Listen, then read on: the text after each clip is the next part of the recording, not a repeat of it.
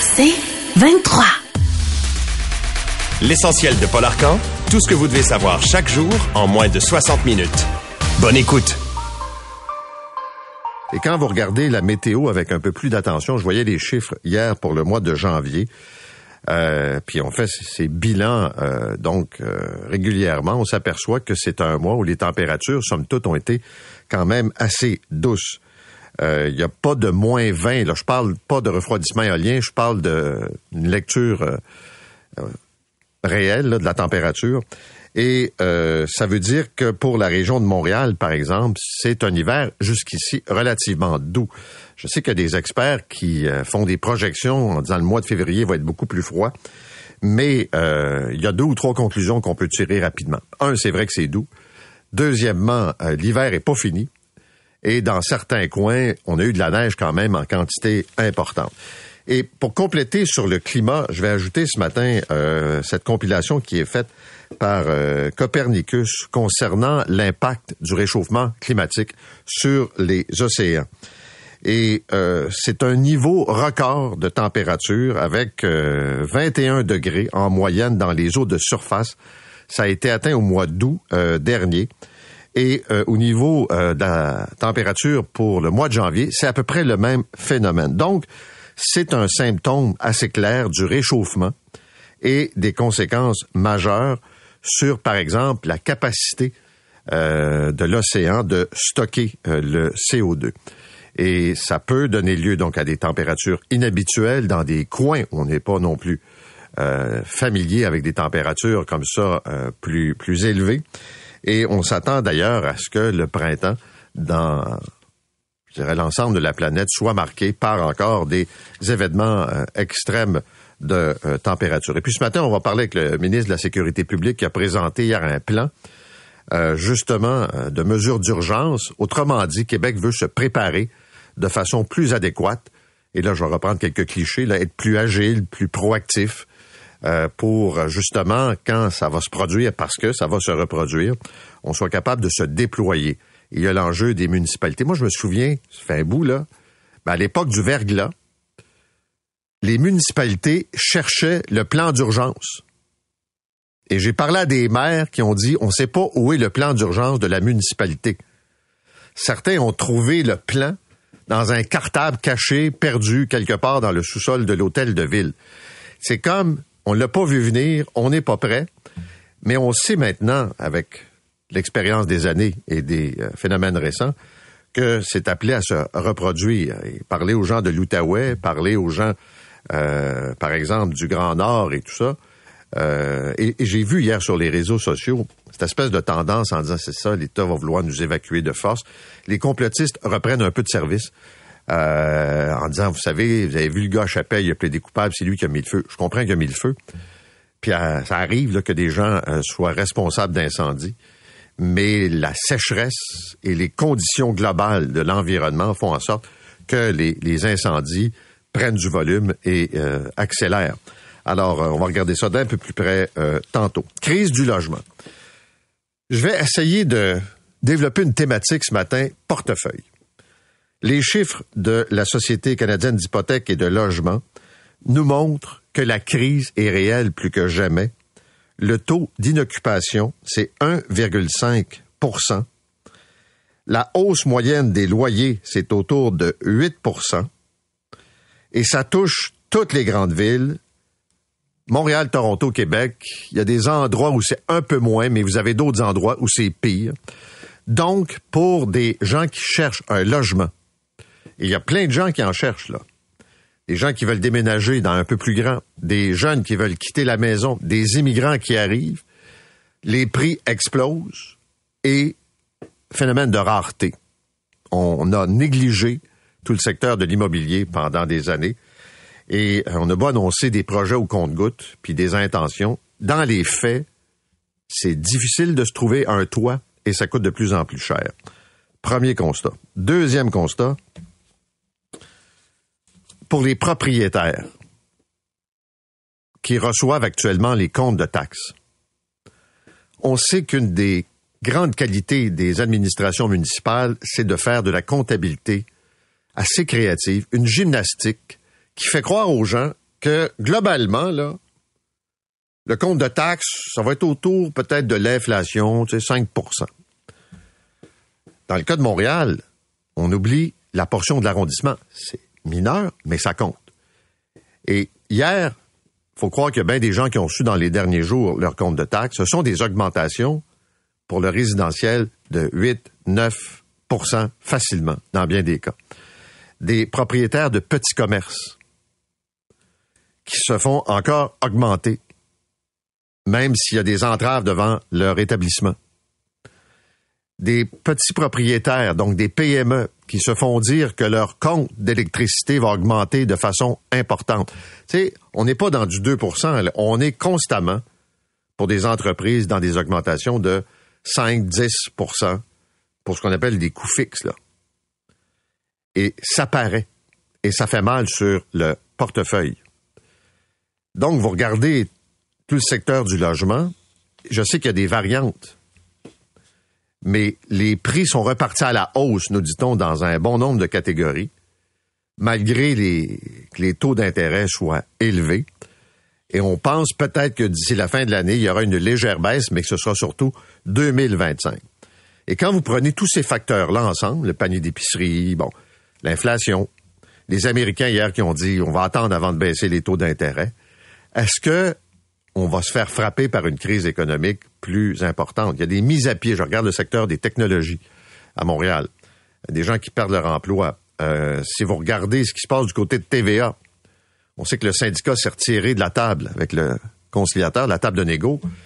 Et là, on parle de rumeurs de lockout. Et on sait qu'il y a eu toutes ces mises à pied, là, ces centaines de travailleurs à travers le Québec qui vont se retrouver au chômage. Pris isolément, vous vous dites, bon, ben, c'est dans un secteur, c'est dans un milieu, mais globalement, il y a beaucoup d'entreprises qui en arrachent actuellement et des, des familles qui trouvent ça extrêmement difficile. Fait quand les comptes de taxes nous arrivent sur la gueule, ça fait quand même beaucoup. Ça fait beaucoup. Les taux d'intérêt, l'hypothèque et tout ça. Alors, votre portefeuille se vide à un rythme incroyable. Puis là, je voyais encore le même débat. Il faut arrêter de financer les villes avec les taxes municipales. Euh, puis là, tu sais, l'argument qui est de dire, oui, mais votre propriété a pris de la valeur. Je comprends, mais je vis dedans et je ne l'ai pas vendu. Et si je fais un profit au moment de la vente, c'est pas imposable. C'est peut-être là, je sais qu'avec Luc Ferrandez, on a souvent jasé de ça, d'aller chercher une forme de revenu de taxe au moment de la vente. Mais des gens qui ont des revenus fixes ou presque, puis qui se retrouvent avec toutes ces augmentations, chauffage, donc, électricité, les taxes municipales, ça devient de plus en plus lourd, euh, évidemment. Et euh, parlait des immigrants tantôt. Bon, le gouvernement fédéral euh, accorde 100 millions de dollars euh, pour les demandeurs d'asile, la facture de l'accueil de ces réfugiés. C'est pas ce que le Québec demande. Et on ne sent pas non plus, je dirais, une façon d'être plus efficace pour répartir à travers le Canada les euh, demandeurs euh, d'asile. Donc, c'est un financement supplémentaire et euh, la somme fait partie d'une enveloppe de 360 millions qui a été annoncée par le ministre Mark Miller. Pour le Québec, c'est à peu près 100 millions. Et je rappelle qu'on n'est pas loin du 50% de demandeurs d'asile qui passent par ici. Les médecins. Le Journal de Montréal nous donne des chiffres ce matin sur le nombre de médecins omnipraticiens, des médecins de famille, qui décident d'aller pratiquer au privé. Et les chiffres, ça demeure marginal quand vous regardez l'ensemble des médecins. Mais il y a une tendance quand même. Pour la première fois, il y a plus de 500 médecins qui se sont désaffiliés du système public. C'est quatre fois plus qu'il y a 15 ans. Année après année, s'ajoutent des médecins qui, pour toutes sortes de raisons, décident d'aller travailler, d'ouvrir leur clinique ou d'aller travailler dans une clinique euh, privée. Donc, si on prend des chiffres, on compare, là, en 2009, il y en avait 123, on est rendu au-dessus de 500. Euh, et souvent, ce sont des jeunes médecins qui décident, après avoir goûté à l'expérience publique, d'aller travailler dans le privé. Puis il y a des cliniques qui sont très actives. Vous entendez la pub ici. Bon, euh, Clinique Lacroix, ça recrute et ça ouvre des cliniques un peu partout au Québec. Et l'autre réalité, c'est que les gens sont prêts maintenant à payer comme euh, écrivait un auditeur, j'ai payé toute ma vie pour mes animaux de compagnie. Ça se peut que je en mette un peu de côté pour moi quand je suis pas capable d'avoir accès à mon médecin de famille. Tu, tu vas chez le vet, on t'explique la consultation coûte tant, le, le, je sais pas moi, l'antibiotique va coûter tant, puis bon, t'aimes ton animal de compagnie, les vaccins, tu vas payer, c'est parfait. La facture médicale d'un, d'un chien ou d'un chat, ça peut grimper assez, assez rapidement. Puis des parents qui, par exemple, ont un enjeu de santé avec un enfant le week-end, puis qui sont pas capables de se trouver une place, ben ils se tournent vers le privé et l'offre est là. Évidemment, on parle pas des cas complexes. Évidemment, on n'est pas dans. Il y, a quelques cliniques de chirurgie, je pense en orthopédie, mais souvent, ce sont des médecins qui font ce choix-là. Et, c'est sûr que ça paraît. Puis la, fédération, le syndicat répond, ben c'est pas très attrayant de travailler dans le secteur euh, public. Et puis euh, les médecins, je vais compléter avec ça, euh, s'inquiètent de voir des entreprises devenir propriétaires de cliniques médicales. Et là, tenez-vous bien, les docs voudraient que les cliniques médicales soient détenues par des médecins. Pour avoir une pharmacie au Québec, il faut que tu sois pharmacien. Tu peux pas, moi, je peux pas acheter une pharmacie demain. Ailleurs, tu peux. Tu es euh, un entrepreneur, tu dis, je m'achète une pharmacie, puis je fais travailler des pharmaciens. Puis là, au Québec, on dit, non, non, non, le droit de propriété, on le donne aux pharmaciens. Et les médecins veulent maintenant la même chose, et euh, on veut éviter que ça devienne comme une business de soins.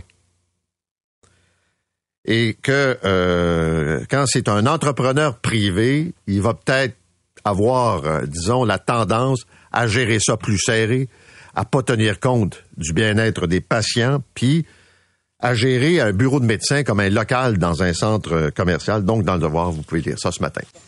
Très bien. Il y a Radio-Canada ce matin qui relance un peu le débat concernant euh, qui est remboursé aux patients qui souffrent de diabète de type 2. Euh, et pour euh, les personnes qui souhaitent perdre du poids et qui l'utilisent, ben c'est pas remboursé. Donc ils doivent payer, puis c'est un traitement qui peut coûter quand même euh, assez cher. Et ce débat là, il est, je dirais, quand même sur la place publique depuis un certain temps. Et on sait qu'il y a eu des enjeux de, de pénurie de, de, stock de ce médicament, de ce traitement. Et euh, là, ben, il y a beaucoup de médecins qui disent qu'il faut penser à long terme. C'est-à-dire que si on arrive à générer des pertes de poids importantes chez euh, nos patients, ben, ce sont des patients qui vont avoir une meilleure vie, euh, une santé plus solide, et au final vont coûter moins cher. Donc, c'est la notion de prévention. Et on le sait que, je dirais que dans l'univers politique, la prévention, là, oui, en théorie, dans les grands discours, mais euh, on repousse ça plus tard. Alors, est-ce qu'on rembourse maintenant? Ça coûte cher, ou si on se dit, ben, je serai pas là, puis ça sera quelqu'un d'autre qui paiera plus tard? Donc, euh, et quand on parle de la RAMQ, c'est pour le système public, puis il y a aussi l'enjeu avec les compagnies euh, d'assurance privée. Et je vous parle rapidement de la position de l'Alberta, de la première ministre hier, qui a annoncé Daniel Smith par le biais d'une vidéo son plan concernant les trans, les chirurgies de, transition, les traitements aux hormones et le changement de nom. Et euh, il y a eu des débats au Canada, Saskatchewan, mais ce qu'elle a annoncé euh, assez clairement, c'est que les mineurs n'auront plus droit à des chirurgies et ce qu'on appelle les thérapies, thérapies hormonales qui stoppent par exemple la puberté vont être interdites au moins de 16 ans. Et le changement de nom d'une personne mineure devra se faire avec le consentement des parents. C'est une tendance qu'on a vue se développer aux États-Unis. Euh, je vous parlais de la Saskatchewan. Et l'Alberta est probablement la province qui va le plus loin. Euh, et on va jusqu'à interdire, euh, par exemple, des trans dans des compétitions, dans des et avec raison là avec raison, tu sais, une compétition où un homme est devenu une femme et s'en va compétitionner avec d'autres femmes, ça se peut qu'il y ait un enjeu là qui soit pas mal, qui ça crée une forme d'inéquité. Alors, et comme on l'a vu dans d'autres provinces, on pourrait se servir de la clause nonobstant pour justement se soustraire à l'application de la Charte des droits. En Alberta, il y a déjà des groupes qui revendiquent ça. Euh, puis les parents sont contents. Les parents se disent, s'il y a un changement nom, dans le cas de mon enfant, j'ai le droit de le savoir. Et le prof va être obligé de le signaler. Puis, dans le cas aussi de toute cette procédure, si on veut, ces traitements, il faut obtenir euh, l'accord aussi d'un professionnel de la santé qui va dire j'ai examiné l'enfant, euh, voici dans quel état psychologique cet enfant-là euh, se trouve. Éducation. Bon, on attend le résultat du vote à la FAE. on sait que ce sont les profs à Granby qui votent, ça se fait en quelques temps, et c'est pas la semaine prochaine avant d'avoir le résultat final. L'autre chose, ça concerne cette volonté de la FAE particulièrement de faire disparaître le dossier disciplinaire d'un prof, ce qu'on appelle l'amnistie. Et je vous en parlais hier, c'était dans le devoir. Patrick Lagacé publie un texte qui résume très bien ce qu'on pense là-dessus. C'est-à-dire que au Québec, des profs dans le système actuel peuvent changer de centre de service scolaire et le dossier ne suit pas. Alors si ce sont des profs qui ont eu des comportements répréhensibles, si ce sont des profs qui, par exemple, et on l'a vu là, euh, les traces s'effacent, ben ils peuvent finalement aller euh, travailler ailleurs sans trop de problèmes. Et euh, Québec veut mettre un terme à cette pratique. Tu dis, mais comment ça se fait que tu ne peux pas informer un employeur du passé de la personne? Et là, l'argument, là, est-ce que je crois à la réhabilitation?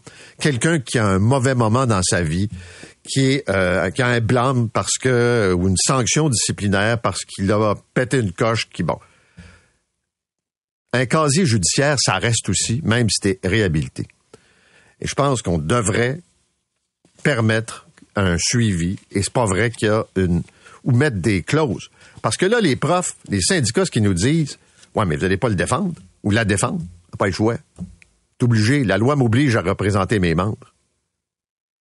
Et je ne veux pas faire d'analogie facile, mais euh, les curés se sont protégés et ont protégé les pommes pourries en les déplaçant d'une paroisse à l'autre pour étouffer les scandales.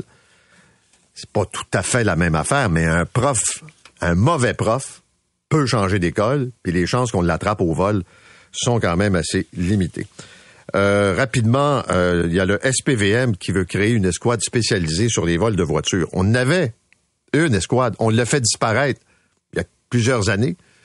Puis là, ben, on se rend compte que finalement, on aurait besoin de ça. Alors, dans la presse, vous retrouvez ça euh, ce matin. Et aussi, c'est la santé publique qui veut réduire la place de l'auto à Montréal, encore plus, notamment dans les zones scolaires dans un rapport présenté devant la Commission des transports de la Ville de Montréal, la Direction régionale de la santé publique de Montréal dit qu'il y a 420 enfants qui ont été blessés légèrement en 2022, 12 jeunes de 0 à 17 ans blessés gravement et deux qui sont décédés. C'est une hausse marquée, euh, semble-t-il, et que euh, autour, puis on l'a observé souvent là, bien sûr au début des années scolaires, euh, autour des écoles. Des gens là, qui font pas les arrêts, des gens qui euh, roulent à une vitesse excessive. Donc, vous allez participer peut-être à ce débat. Est-ce qu'il y a une façon de changer, de reconfigurer les espaces autour des écoles? Puis je termine en vous parlant du financement politique. Je vais en jaser tantôt avec Jonathan. Mais hier, là, je me suis dit, mais on n'a rien compris au Québec, là on s'est tapé une commission Charbonneau sur le financement puis la corruption. Les normes ont changé. On est à coût de 100 pièces. Et là, j'entendais euh, tous les ministres dire Hey, hey, on n'est pas achetable pour 100 pièces. Mais pas plus achetable pour 1000 pièces. Pas ça. C'est pas ça tout. Un ministre peut pas être un élément qui va attirer des gens qui ont des intérêts dans une assemblée ou un cocktail de financement. Un ministre ne devrait pas aller dans ces affaires-là. L'accès à un ministre par des élus municipaux, parce qu'on parle beaucoup de ça, ça devrait pas passer par tu payes ton droit d'entrée pour avoir un face-à-face. Puis le PQ pas mieux. Le PQ, à l'époque de Nicolas Marceau, je voyais ça hier, là, organisait du speed dating avec des gens qui étaient prêts à payer puis là, tu avais quelques minutes avec le ministre. je comprends qu'on n'est pas dans les scandales de l'époque. Puis dans le financement municipal, avec un chum, c'est un chum, là. Pour l'instant. Pour l'instant, on n'est pas dans ça. Mais je ne peux pas croire qu'ils n'ont pas retenu la leçon. Et si j'étais à la CAC, je dirais à Maître Sonia Lebel, président du Conseil du Trésor, peux-tu donner une formation aux élus pour leur expliquer les dangers de ce genre d'activité? Même si sur le fond, l'intention est bonne, les apparences sont épouvantables. Puis hier, là, visiblement, toutes les déclarations, ça prouve qu'ils ont absolument rien compris. Vous écoutez l'essentiel de Paul Arcan en 60 minutes. De retour après la pause.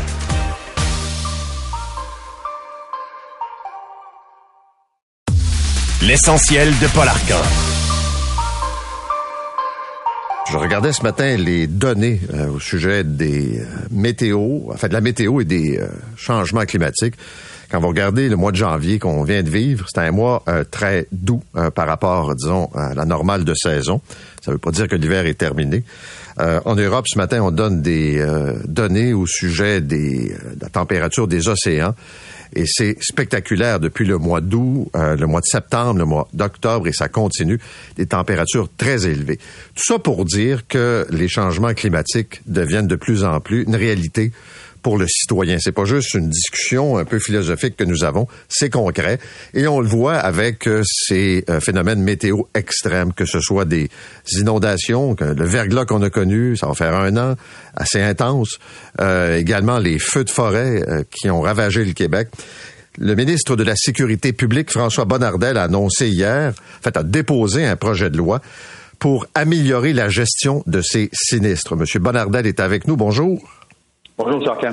Euh, D'abord, euh, quand je regarde ce que vous annoncez, là, est-ce que ça découle directement de ce qui s'est passé avec les feux de forêt?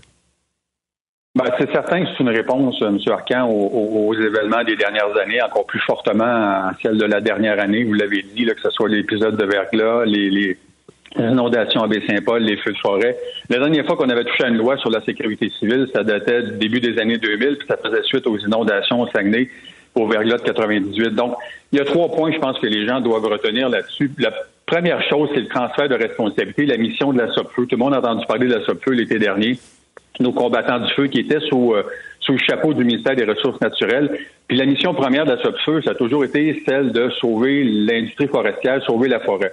Il faut comprendre qu'avec la situation, les situations qu'on risque de vivre dans les prochaines années, puis celles qu'on a vécues l'été dernier, que la mission première change et elle devient celle de sauver des vies, sauver nos communautés, nos infrastructures névralgiques, et en troisième lieu, ben, celle de sauver euh, l'industrie forestière. Le deuxième point, c'est ça le post-mortem qu'on a fait, puis je vous en avais parlé la dernière fois qu'on s'était euh, vous parlé suite au feu de forêt, c'est de se donner un pouvoir euh, du côté du ministre de désigner des organisations qui vont être chargées de renforcer puis d'accroître les capacités opérationnelles. Ça veut dire quoi concrètement? On prend exemple de la Croix-Rouge, on prend exemple de la SOPFEU. Donc, on aurait une réserve opérationnelle, une réserve civile qui va répondre de façon urgente à des événements comme vous les avez mentionnés encore une fois, feu de forêt ou autre. Donc, ce serait des sommes qu'on va euh, qu'on va donner, attitrer donc à ces organisations, à ces OSBL, pour être capable de former des personnes, des hommes et femmes qui seraient répartis sur le territoire pour donner un coup de main aux municipalités qui en font la demande dans des événements extraordinaires. Ça ne veut pas dire qu'on mettrait les forces armées canadiennes de côté. On pourrait toujours avoir besoin d'eux si besoin est, mais je veux et on veut une force, une réserve civile qui va nous permettre donc de réagir rapidement. Puis l'autre point important, ben, on s'est rendu compte malheureusement qu'on avait euh, pas souvent les informations adéquates. On va les appeler les générateurs de risques, les, les, les, les, produits chimiques que certaines compagnies ou entreprises pourraient avoir sur le terrain. Donc, on va obliger, on va donner un pouvoir aux municipalités d'avoir donc un pouvoir réglementaire qui va nous permettre d'avoir un portrait global sur l'ensemble du territoire de ces générateurs de risques au cas où. OK, euh, je reprends ça un peu plus en détail. Quand vous me parlez de cette réserve-là, qui peut venir en support aux municipalités, on parle de combien de personnes exactement, puis sont équipées de quelle façon? Ben, ça, c'est un, je savais que vous me poseriez la question. Euh, je ne veux pas donner de chiffres aujourd'hui, mais je vais vous donner un portrait. Regardez, la SOFEU, présentement, il y a 250 euh, combattants du feu, puis il y a 400 auxiliaires. Eux m'ont fait nécessairement des demandes, je les ai rencontrés, m'ont dit, Français, voici le portrait de la situation suite aux derniers événements, voici où on souhaite s'en aller. Eux veulent augmenter leur effectif aussi. Il y aura nécessairement du financement qui va suivre lors du prochain budget. De l'autre côté, ben moi, si je veux une réserve opérationnelle, ça me prend nécessairement des sous. C'est la même chose. Je ne veux pas vous donner de, de, de, nombre aujourd'hui pour pas monter les attentes, mais on va travailler avec ces organisations qui vont être des partenaires avec nous pour être capables de supporter ces, capacités opérationnelles puis de répondre rapidement sans avoir recours à chaque fois aux forces armées canadiennes. OK, mais ça veut dire de l'achat d'équipements aussi, j'imagine, quoi, de véhicules. Ben, ben, ben c'est prématuré, M. Monsieur, Arcand, de vous donner le portrait complet de cette réserve civile opérationnelle. Comme je l'ai mentionné, pour moi, il faut se donner ce pouvoir pour adopter le projet de loi, puis je me donne, je me donne une saison complète, sinon une année complète, pour être capable de travailler avec ces organisations pour dire, OK, comment on travaille ça, les sommes qui y sont consacrées sont ceux-là, puis qu'est-ce qu'on a besoin pour être capable de répondre rapidement? OK.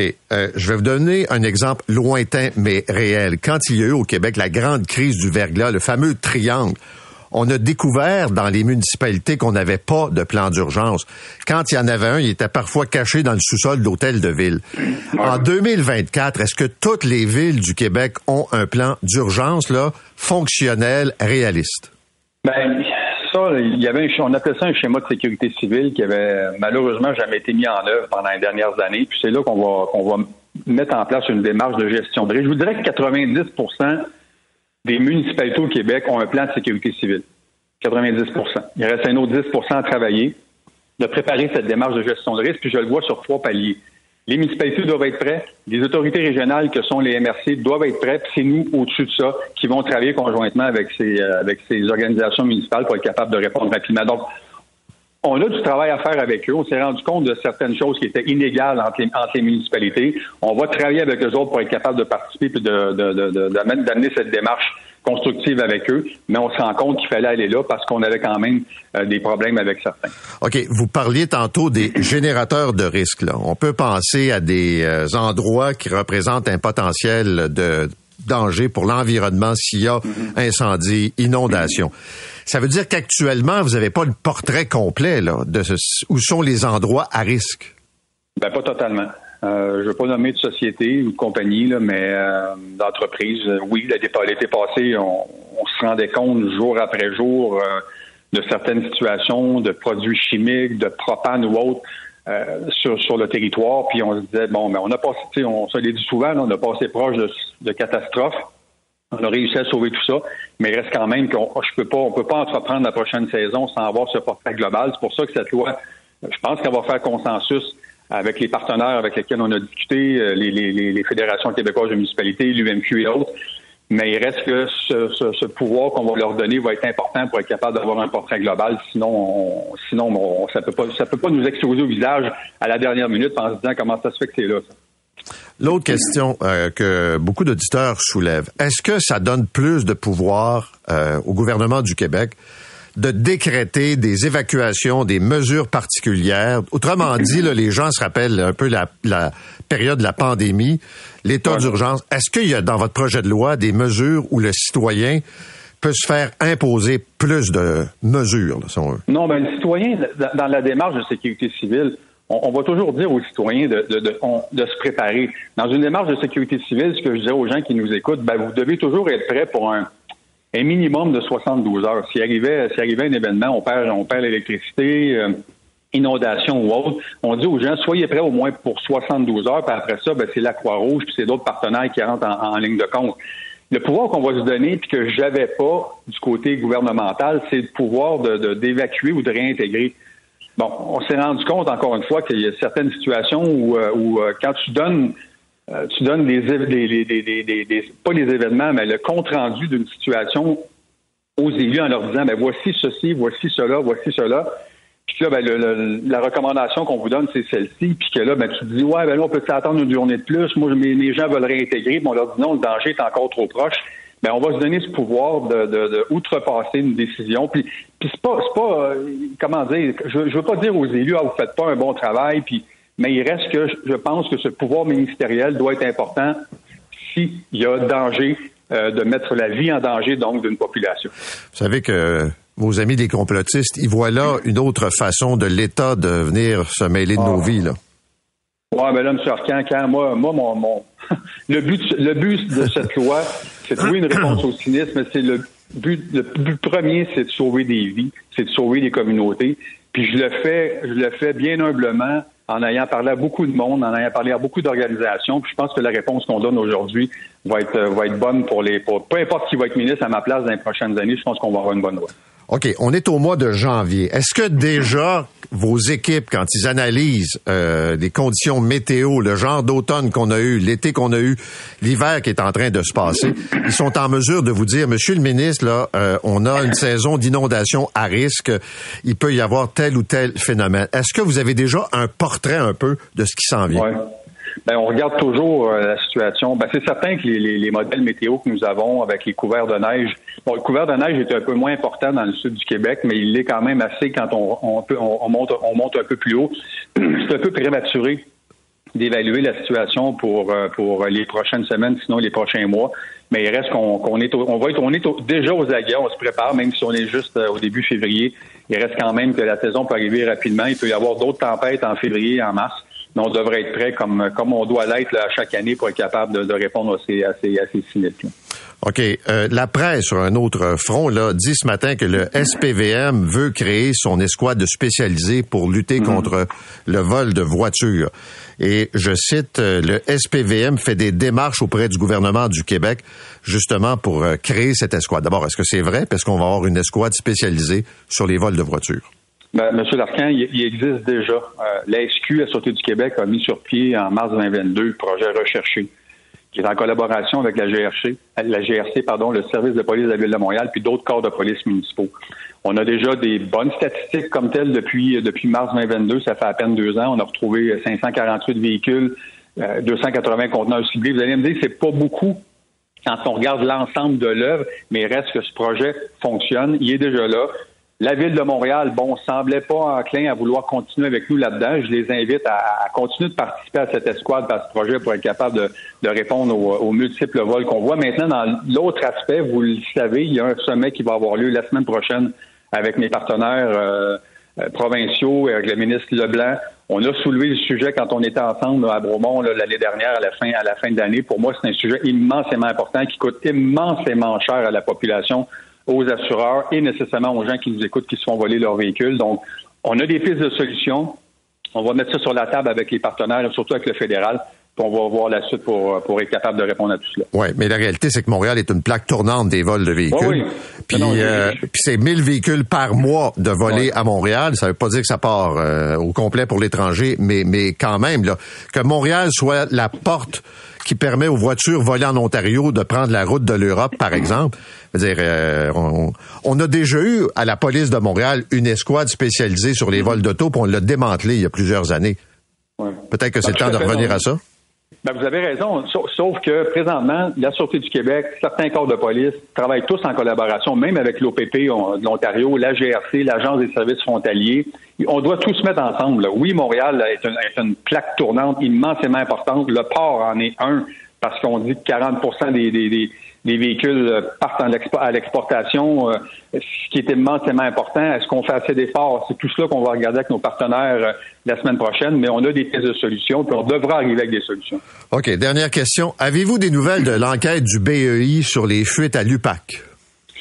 J'ai pas de nouvelles parce que je ne demande pas de nouvelles quand, concernant ces enquêtes, Monsieur, Monsieur Arcan, mais, mais j'ose croire et j'espère que dans les prochaines semaines, on aura, on aura des réponses adéquate à tout ça. OK, ça c'est un souhait. Ça veut dire que vous ne le savez pas si c'est plusieurs semaines, plusieurs ben, mois, plusieurs euh, années.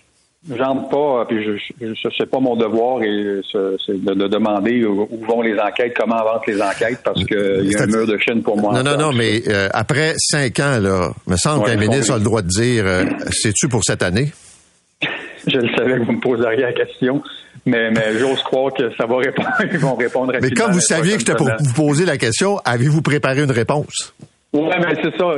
Vous me connaissez, je suis, je suis pas du genre, puis mon équipe va pas appeler en disant Hey, le BEI, grouillez-vous parce que parce que euh, on est en, en, entrevue ce matin. Ils ont un travail à faire, ils le savent très bien. Je le sais, je le sais, je le sais que ces enquêtes sont immensément longues, mais j'ose croire qu'il y aura une finalité bientôt. Parfait. Merci, M. Bonardel. Salut. Au revoir. Bonne journée. François Bonardel est le ministre de la Sécurité publique. Vous écoutez l'essentiel de Paul Arcan en 60 minutes. De retour après la pause.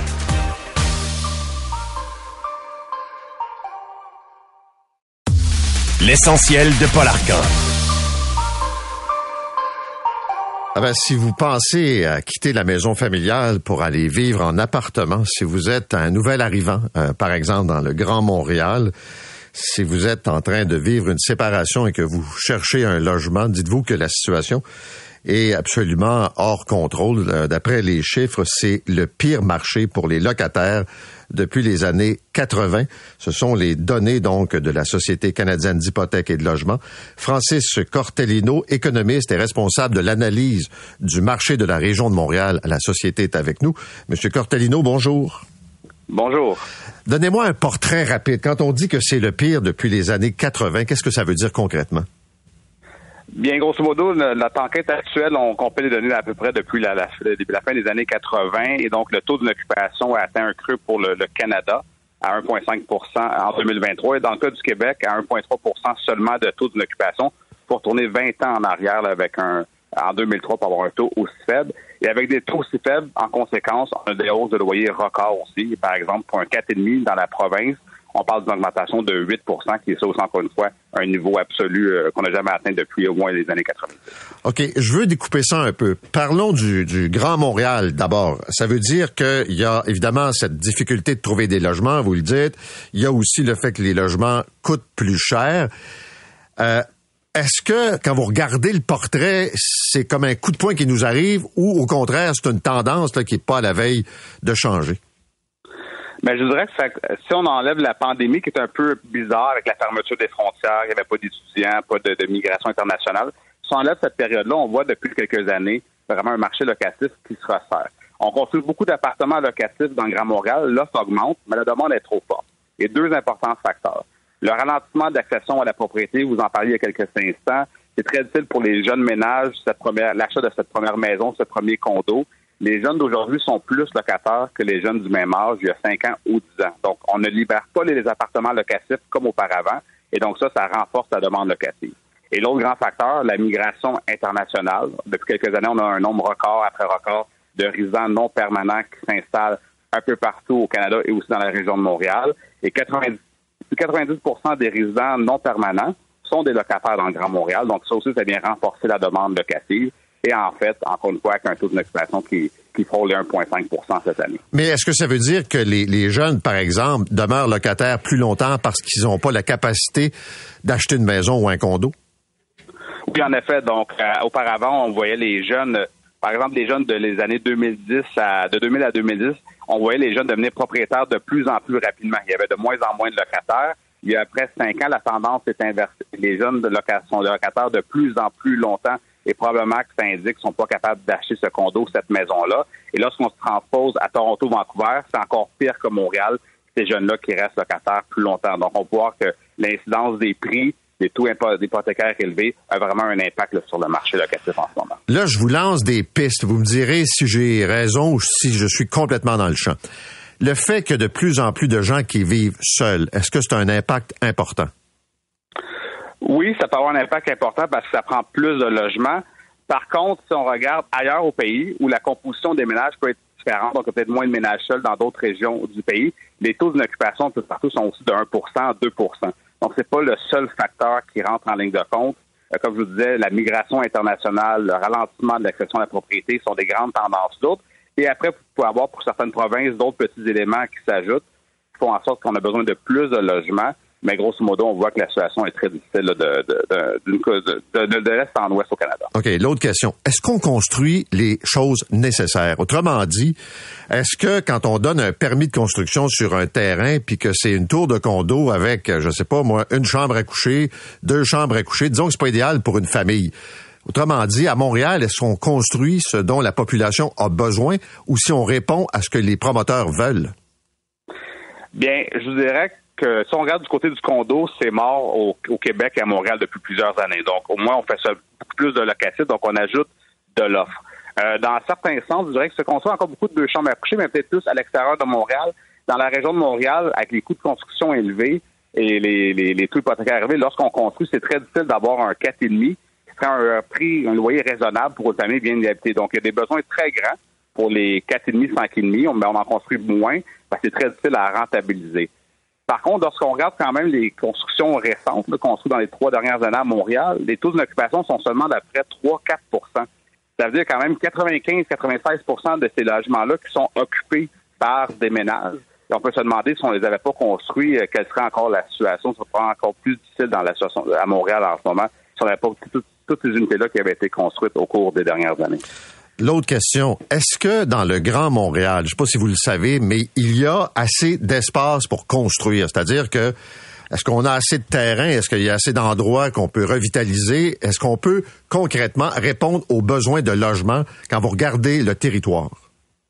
C'est une très bonne question et la, communauté métropolitaine de Montréal a fait un exercice et est en train de le refaire présentement où il regarde le nombre d'espaces euh, vacants pour le développement, mais aussi les espaces à redévelopper. Par exemple, des anciens terrains industriels qui peuvent être euh, convertis ou euh, on peut démolir l'ancienne usine et faire des logements dessus. Et selon leur calcul, oui, en effet, il y a assez de territoire dans la région de Montréal, d'espaces vacants, de terrains à redévelopper pour absorber la croissance démographique des années futures dans un contexte de densification. Donc oui, assez de terrain. Malheureusement, en ce moment, le contexte est très difficile pour la construction. Il va falloir trouver des solutions à court et moyen terme pour accélérer la cadence parce qu'on voit que des, des taux d'occupation qui, partout au Québec, sont sous les 2 on a besoin criant de plus de logements euh, sur le territoire. Parce que je me souviens de la crise justement de logement dans les années 80. Il y avait un programme qui s'appelait Corvée Habitation, puis euh, c'était justement pour stimuler la, construction résidentielle.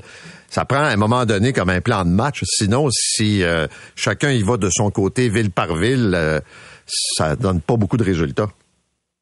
Oui, il va falloir que je pense que tout le monde s'améliore, que ce soit tous les paliers de gouvernement dans leur avec leur boîte à outils qu'ils ont, l'industrie privée, euh, tous les milieux communautaires. Donc tout le monde doit travailler, je pense, ensemble pour trouver des solutions et accélérer la cadence pour faire en sorte que lorsqu'on a un bon projet, que l'espace est disponible, que le projet peut démarrer le, plus rapidement possible et faire en sorte que des ménages puissent y emménager, encore une fois, et soulager un peu la tension qu'on a sur le marché. Parfait. Merci, M. Cortolino. Bonne journée.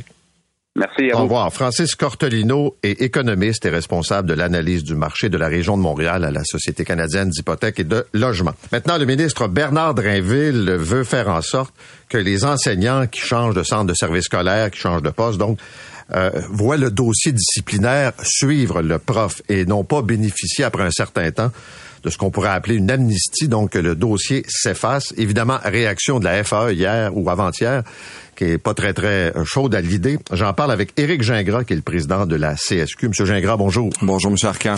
Vous, êtes-vous d'accord avec le fait que le dossier devrait s'effacer ou pas? Ben, c'est deux choses, hein. Euh, le dossier qui suit, c'est une première chose. Dans le projet de loi, ce qui est écrit, c'est que lorsque tout le nouveau personnel, parce que c'est pas juste les enseignants, c'est le personnel de soutien professionnel, remplissent euh, euh, la déclaration d'antécédent judiciaire, donne son, donnerait son consentement pour que euh, les données puissent suivre. Ça, on s'est pas prononcé contre. Donc, êtes-vous pour? Ben, on, on vit avec. On va le dire comme ça il y a des notions juridiques qu'il faut voir, mais on comprend le principe, alors on s'est pas prononcé contre.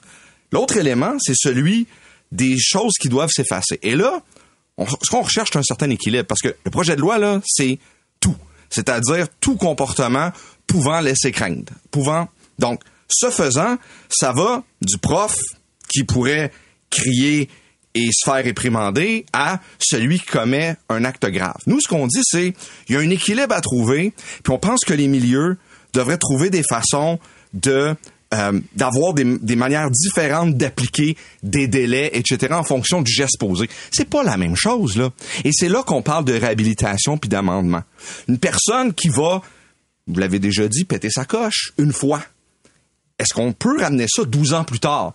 La base. Mais ça dépend. Si elle pète sa coche régulièrement, puis je ne ah, ben sais pas. Si à chaque fois ça s'efface, je peux pas le savoir. Ouais, mais c'est ce bout-là. Il le fait une fois. Est-ce qu'on peut le ramener au bout de 12 ans parce qu'il se passe quelque chose?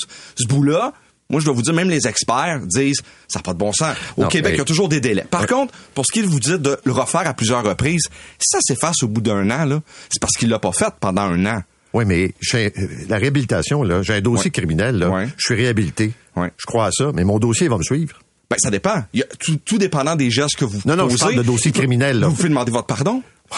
Non, mais, mais ce, que, je veux dire, c'est qu'on a droit à la réhabilitation, Monsieur, on va se parler franchement. Oui, on, se parle toujours franchement. Je le sais, ben on va, on va essayer de le faire encore plus ce matin. Parfait. OK.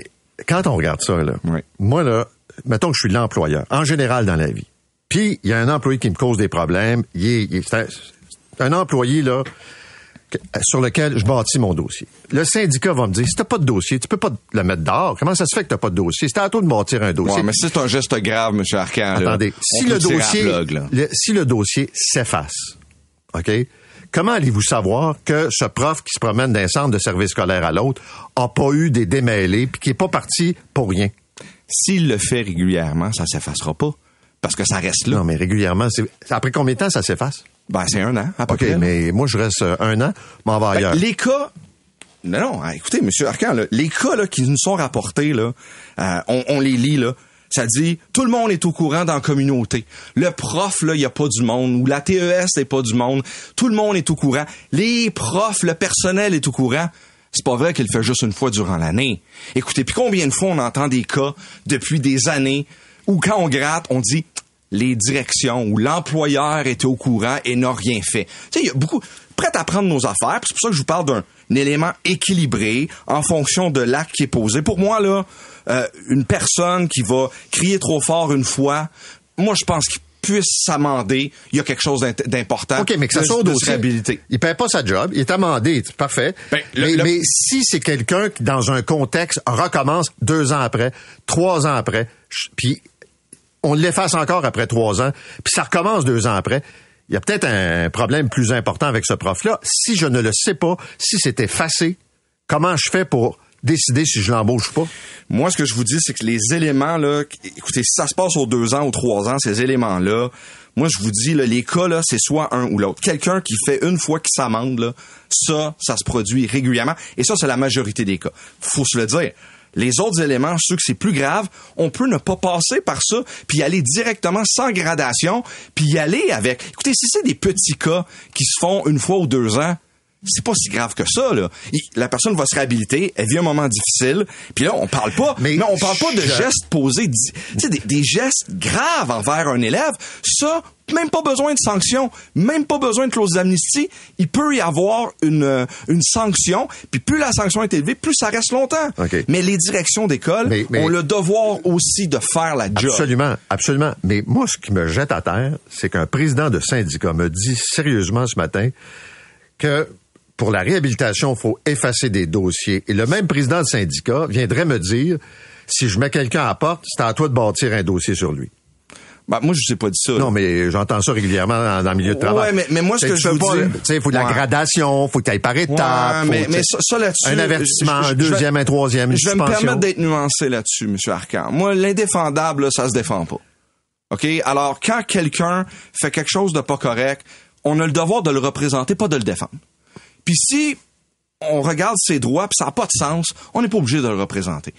Mais je pense quand même que la grande majorité des cas, il y a une place à réhabilitation, il y a une place pour s'amender. Et justement, pourquoi est-ce que, et quand on parle dans notre, dans notre mémoire qu'on a déposé, on dit, pourquoi est-ce qu'on ne devrait pas négocier? Puis, en plus, justement, dans le document qui va suivre, là, hein, parce que c'est- ça qui est proposé dans le, euh, dans le projet de loi, on met pas qu'est-ce qui s'est passé pour que la personne se réhabilite. Ça pourrait être intéressant, ça aussi.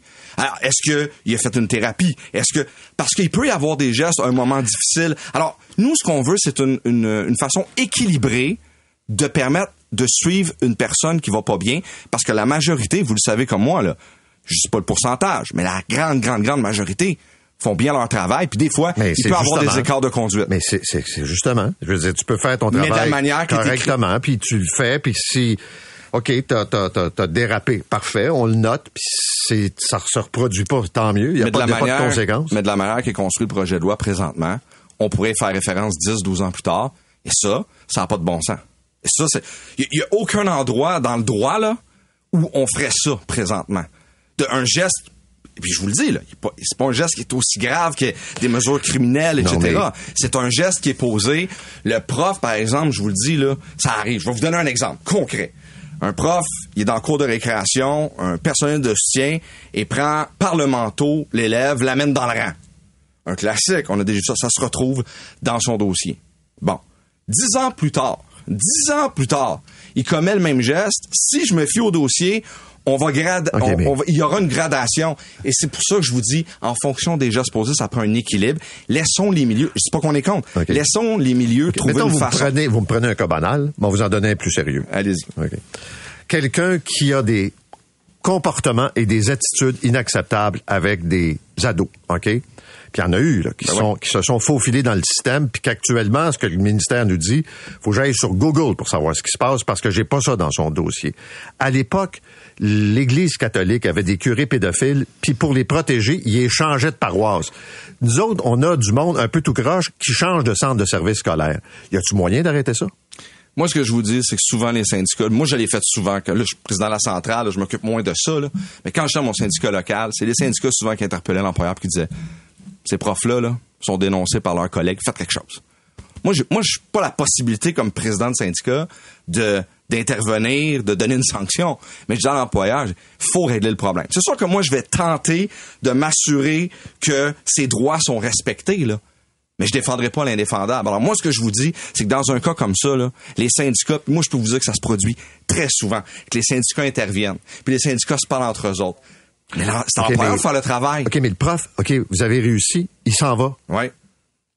S'il change de centre de service scolaire, puis on ne sait pas ce qui s'est passé à l'autre, Présentement, moi, ce que je vous dis, c'est qu'en fonction, en fonction vous avez fait du votre projet job, de loi, vous l'avez sorti d'un centre. Je comprends. Il est rendu ailleurs. Mais dans le projet de loi, ce qu'on vous dit, c'est allons négocier dans les différents centres de services pour que les durées soient différentes, pour que l'encadrement soit différent en fonction du geste posé.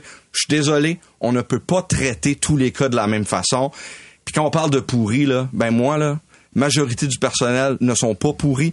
Des fois, commettent des gestes qui sont pas les bons. Il y a personne mais qui dit que la majorité des- s'amender. du personnel. Oui, mais ils doivent pouvoir s'amender. Puis ce qui est dans le Ben, projet on de loi juste avoir les outils pour que les pommes pourries puissent sortir puis qu'ils n'aient pas repoussé ailleurs. Donnons-nous ces outils-là, mais négocions-les pour pas que ce soit les mêmes gestes qui soient euh, plutôt les gestes différents qui aient les mêmes euh, répercussions. OK. Comment se déroulent les votes euh, de votre côté?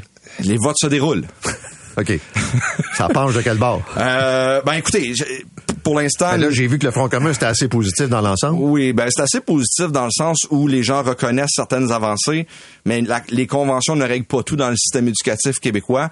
Il y aura une deuxième partie éventuellement où c'est une discussion de société. On parle d'états généraux, on parle de toutes sortes d'éléments de grande discussion. Le gouvernement n'aime pas ça parler d'états généraux, mais toutes sortes de, de réflexions à avoir sur ce qui se passe dans le milieu, quel type de milieu est-ce qu'on veut, école à trois vitesses, etc.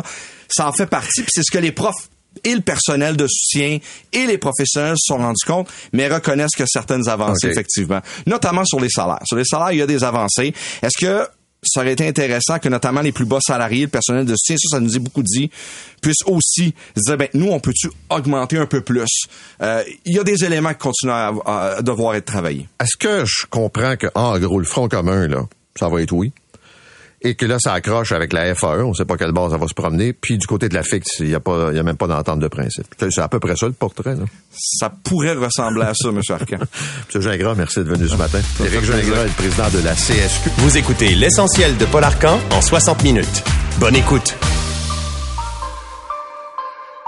Maintenant, euh, on a des chiffres ce matin sur le nombre de médecins qui ont fait le choix d'aller euh, pratiquer au privé, de quitter euh, le système public. Euh, on est au-dessus de 500 médecins. C'est évidemment une goutte dans l'univers médical, mais c'est quand même un signal qui est envoyé.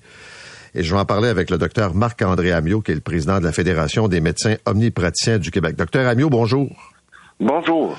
Euh, 500, c'est pas énorme là, compte tenu du nombre de médecins, mais quand même là, c'est, je dirais, pas un signal d'alarme, ça serait peut-être exagéré, mais c'est une indication de ce que beaucoup de médecins pensent du système public. Ben tout à fait. hein. Ça, ça démontre les difficultés qu'ont les médecins de famille à travailler dans le réseau dans le réseau public, euh, le peu de ressources qui sont mis à leur disposition pour offrir des services à la population. Là, puis ne nous méprenons pas. Là, nous, on milite pour un régime universel, gratuit, accessible pour la population québécoise. Donc, ça ne nous plaît pas de voir cette situation-là. Est-ce que vous savez qui sont, c'est quoi le portrait de ces médecins qui quittent pour le privé? Euh, Il n'y a pas de portrait euh, typique. Ce qu'on semble remarquer, c'est que il y a de plus en plus de jeunes médecins qui euh, ne pratiquent même pas dans le public, là, ne débutent jamais leur pratique dans le public. Donc, ça devient une, une- un exutoire à tous les contraintes qui sont mises sur euh, nos médecins de famille quand ils commencent leur pratique. Vous savez, ils sont visés par des activités médicales particulières, des plans régionaux d'effectifs médicaux. Ce sont toutes des contraintes qui font en sorte que, je vous donne un exemple bien simple, si un médecin de famille termine sa formation à Montréal ou à Québec ou dans un grand centre, et son conjoint, sa conjointe ne peut pas aller à l'extérieur de Montréal. Mais il y a un nombre limité de médecins qui peuvent s'installer à Montréal. Si ce médecin-là n'est pas choisi dans le lot, ben tout ce qui s'offre à lui, c'est d'aller vers le privé ou, euh, ou euh, d'encaisser une pénalité dans le régime public.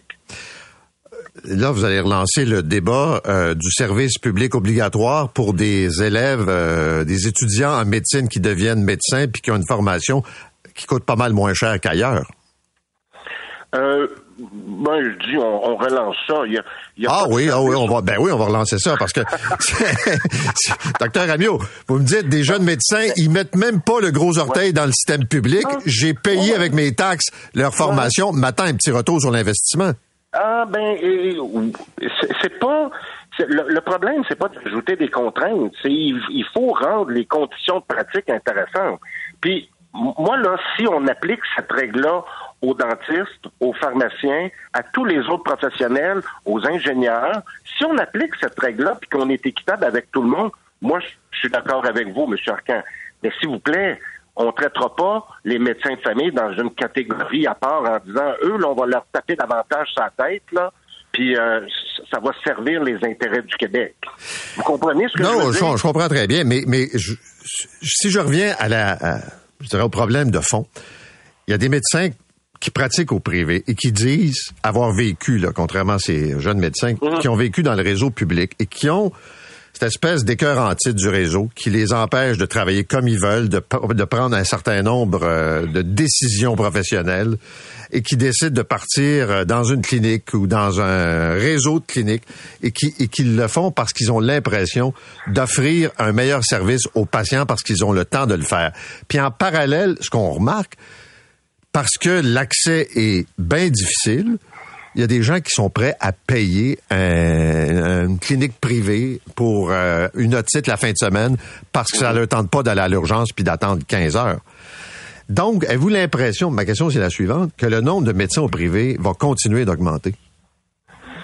Euh, si on ne corrige pas la situation actuellement, oui. Hein, je réponds clairement à votre question, mais le problème là, c'est pas c'est pas le, le, privé versus le public. Le problème actuellement dans le réseau de la santé, là, un, les médecins ne sont pas les seuls à quitter le régime. Hein, on le voit chez les infirmières, les autres professionnels. Mais la principale problématique chez les médecins de famille, c'est qu'il en manque au moins 1200. Ça, c'est la pénurie que reconnaît le ministère.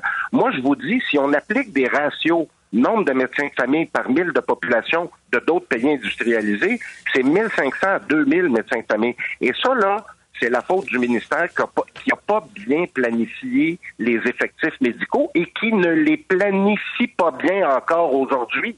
On va attendre la création euh, concrète sur le terrain de l'agence de santé. On va tout régler ça. Euh, ben, regardez dans le comité de transition de l'agence de santé, elle est où la première ligne? Dans le comité de transition? On la voit pas. Pas du tout. Il n'y a personne dans le comité. De... Du monde là, dans le comité de transition. Trouvez-moi une personne là-dedans qui représente la première ligne. Est-ce que c'est important la première ligne au Québec? Est-ce que c'est important l'accessibilité de la population à des soins en première ligne? Ben, si je regarde la composition du comité de transition, je le vois pas. Moi, là, je me fie pas à ce que les gens disent. Moi, j'observe des constats, des faits. Et ça, ça m'oriente vers des, des, des, des, orientations du, du gouvernement. Mais attendez, là, juste pour être bien sûr qu'on se comprend. Vous me dites que dans le comité de transition qui amène vers l'agence, il n'y a pas de médecin de première ligne. Non seulement, non seulement il n'y a pas de médecin, il n'y a pas d'intervenant de première ligne. Il y a des spécialistes, il y a des, des anciens PDG, des mais il n'y a personne de la première ligne. Ça, ça, ça vous démontre l'importance qu'on accorde à la première ligne. L'autre question, je lisais ce matin dans le Devoir qu'il y a, semble-t-il, euh, de plus en plus de cliniques médicales qui sont gérées par euh, des gens qui ne sont pas médecins, qui sont des entrepreneurs. Et que, un, ça vous inquiète, puis que deux, vous êtes en train de dire pratiquement un peu comme les pharmaciens, pour être euh, propriétaire d'une clinique médicale, il faudrait que ce soit des médecins. Ben, au même titre, pour être propriétaire d'un laboratoire d'imagerie médicale d'une clinique de radiologie, pour être radiologiste, Pour être propriétaire d'une clinique euh, de dentiste, faut être dentiste, optométriste, même chose. Pourquoi on n'applique pas la même règle, les préoccupations que les autres professionnels ont? Pourquoi nous, on n'a pas le droit de les avoir, ces préoccupations-là? Puis en passant, là, je dis pas qu'il y a des problématiques actuellement. Mais nous, ce qui nous inquiète, c'est le potentiel dans le futur, dans 4 ans, dans 5 ans, dans 10 ans, dans 15 ans. Mais euh, sauf erreur, il y a juste au Québec où, par exemple, les pharmaciens, euh, c'est un droit de propriété automatique, là. Euh, ça, je ne saurais vous dire. Donc, euh, ça, Ben, ailleurs dans le monde, euh, ce sont souvent des, des, des, des, des- ça peut être des propriétaires, enfin des promoteurs. Euh, Docteur Amiotte, je pourrais m'acheter une clinique puis vous embaucher comme médecin? Exactement. Ça me fait plaisir de travailler pour vous, M. Bonne journée. Merci, vous aussi. Le docteur Marc-André Amiot est le président de la Fédération des médecins omnipraticiens du Québec, mais on sait qu'il y a quand même des enjeux euh, réels. Là. Puis j'avais des commentaires ce matin de médecins qui euh, ont vu l'arrivée de- d'un non-médecin comme euh, propriétaire, puis ça n'a pas nécessairement tourné euh, de façon agréable. C'est 23.